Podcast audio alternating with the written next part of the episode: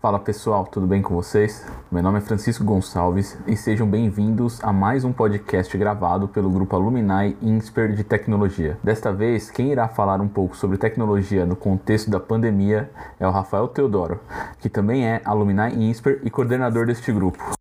E que fase estamos vivendo, hein, pessoal? Quem esperava que nossas vidas mudaria, mudariam tanto do dia para a noite? É, no podcast de hoje eu tenho o objetivo de trazer é, algumas informações e reflexões é, sobre um tema que tem se tornado mais presente após a, a crise do coronavírus que é o monitoramento da população por parte dos governos, né?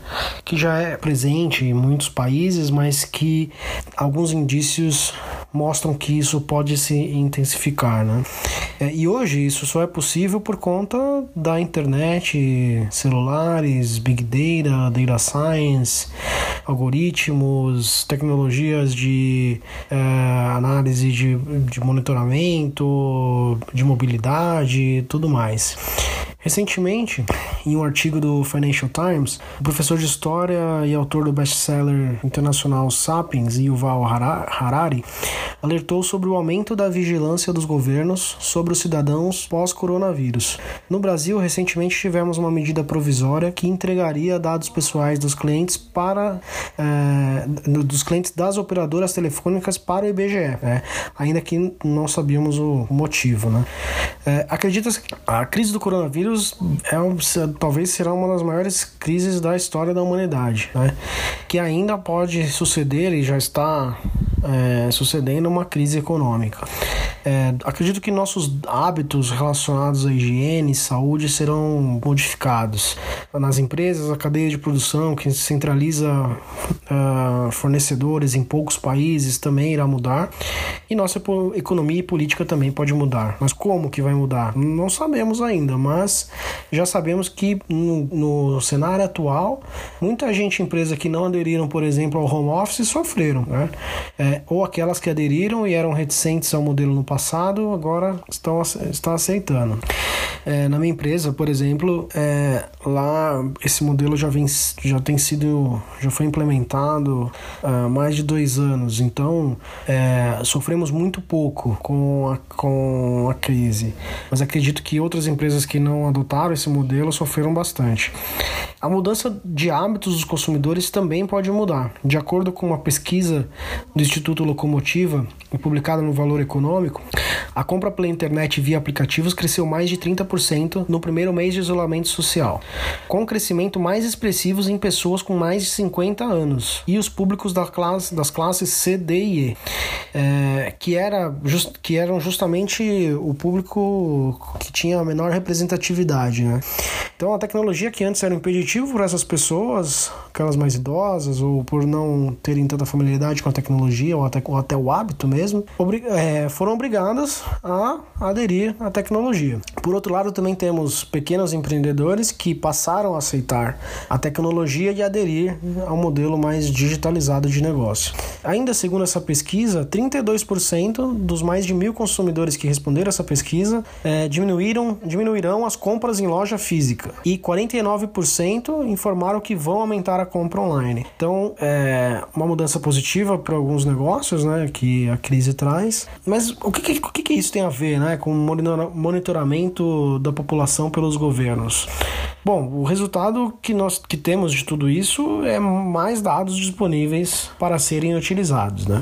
E aí para empresas utilizarem para melhorar ofertas de produtos e governos interessados em utilizar essa informação, né?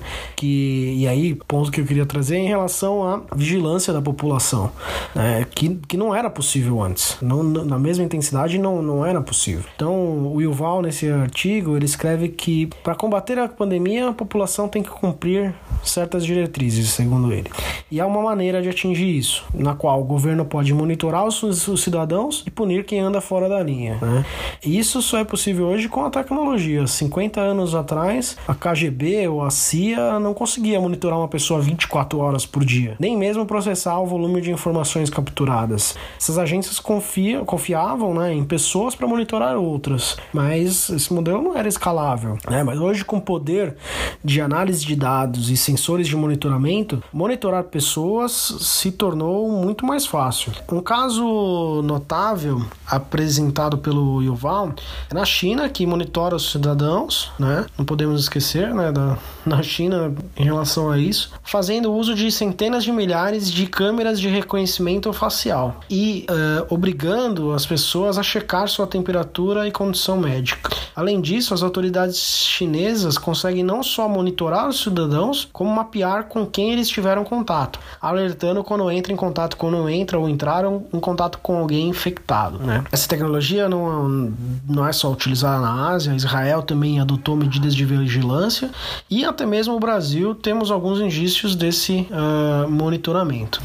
Governos sempre fizeram isso, mas com a pandemia acredito que isso irá se intensificar. Mesmo aqueles governos que eram um pouco reticentes a isso, é, de alguma maneira está utilizando os dados para poder é, monitorar a população, mas aqui com uma linha um pouco mais do bem, né? O, ponto aqui não é só a quebra de privacidade, né, que isso pode trazer, né? É com mais informações e entendimentos sobre o perfil comportamental, social e até posicionamento político dessas pessoas, essas informações podem ser utilizadas para moldar comportamentos e atitudes a favor de quem as possui. Né? Aqui um paralelo à crise do, do coronavírus, mas um caso notável é da saída do Reino Unido da União Europeia. Né? É, tem até um filme, um filme que chama Brexit, é, e neste filme o, o, cientista político, né, que é a realidade, na verdade é, uma, é, é realidade isso, o cientista político é, Dominic Cummings, é, ele foi o estrategista político que liderou a campanha de saída do Reino Unido. Né? Eles tinham até um, um slogan que era Take, take Back Control, algo nesse sentido. E a campanha inteira foi baseada em dados. Então, até num, numa passagem do filme, eles estão lá discutindo qual que vai ser é, as é, porque eles, eles enviavam muitas mensagens de marketing é, para mostrar para as pessoas o quando, o quão era bom sair do Reino Unido. E até numa dessas discussões é, foi falado: ah, e aí, o que, que a gente vai colocar? E aí o Dominic respondeu: a gente vai colocar o que os dados nos, nos falarem para colocar. Então, utilizando dados de redes sociais combinados com data analytics, ciência comportamental e ferramentas de campanha de marketing digital, eles entendiam as, como era o perfil da pessoa e enviavam mensagens que fariam de maneira mais fácil que essa pessoa tomasse a decisão que eles queriam. Isso de maneira imperceptível. Então, eles, durante tudo isso, eles lançaram mais de um bilhão de fake news em conjunto com as empresas uh, Aggregate IQ e Cambridge Analytica. Foram divulgadas mais para mais de milhões de pessoas esse um bilhão de, de fake news. Né? É, nem todos eram fakes, mas boa parte era, era né? É, e as pessoas nem mesmo sabiam que isso vinha da campanha do Dominic. Então as pessoas não sabiam que aquilo era uma campanha contra o, o Reino Unido permanecer na União Europeia, né? Então, eles procuravam entender o comportamento das pessoas e enviar o tipo de mensagem que mais poderia, faz, mais poderia fazer com que elas fossem manipuladas e mudarem de opinião. Um exemplo, né, de um, uma fake news que eles colocaram era em relação, eles falavam assim: "Nós enviamos mais de 350 milhões de euros por semana para a União Europeia. Vamos utilizar esse dinheiro para o nosso sistema de saúde em vez disso. Né?